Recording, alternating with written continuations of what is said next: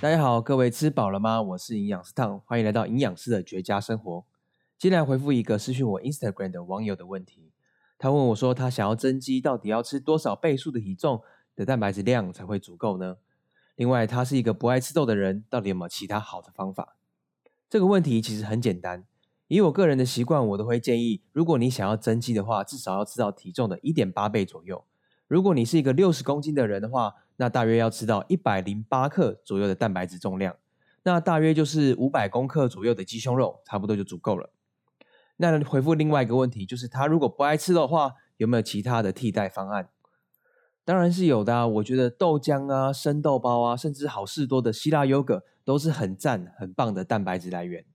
这边就来帮大家简单安排一下无肉的一百一十克蛋白质餐，大概可以怎么安排？早上呢，你可以吃一个一百五十克左右的好事多希腊优格。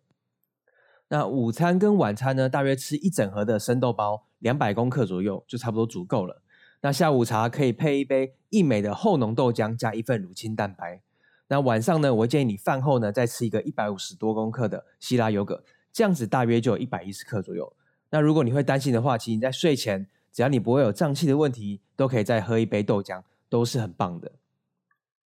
那要注意的是，很多人都以为像鲜奶呀、燕麦奶、坚果奶是一个不错的东西，不喝牛奶的人可以多喝燕麦奶或坚果奶来补充蛋白质，但其实是不然的。鲜奶呢，越来越多研究发现说它会拖累你的减脂速度，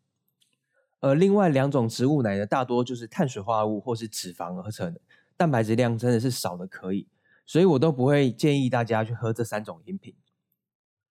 希望今天这样的内容会有帮助到你们。也希望你们有美好的一天，我们就下次再见喽，拜拜。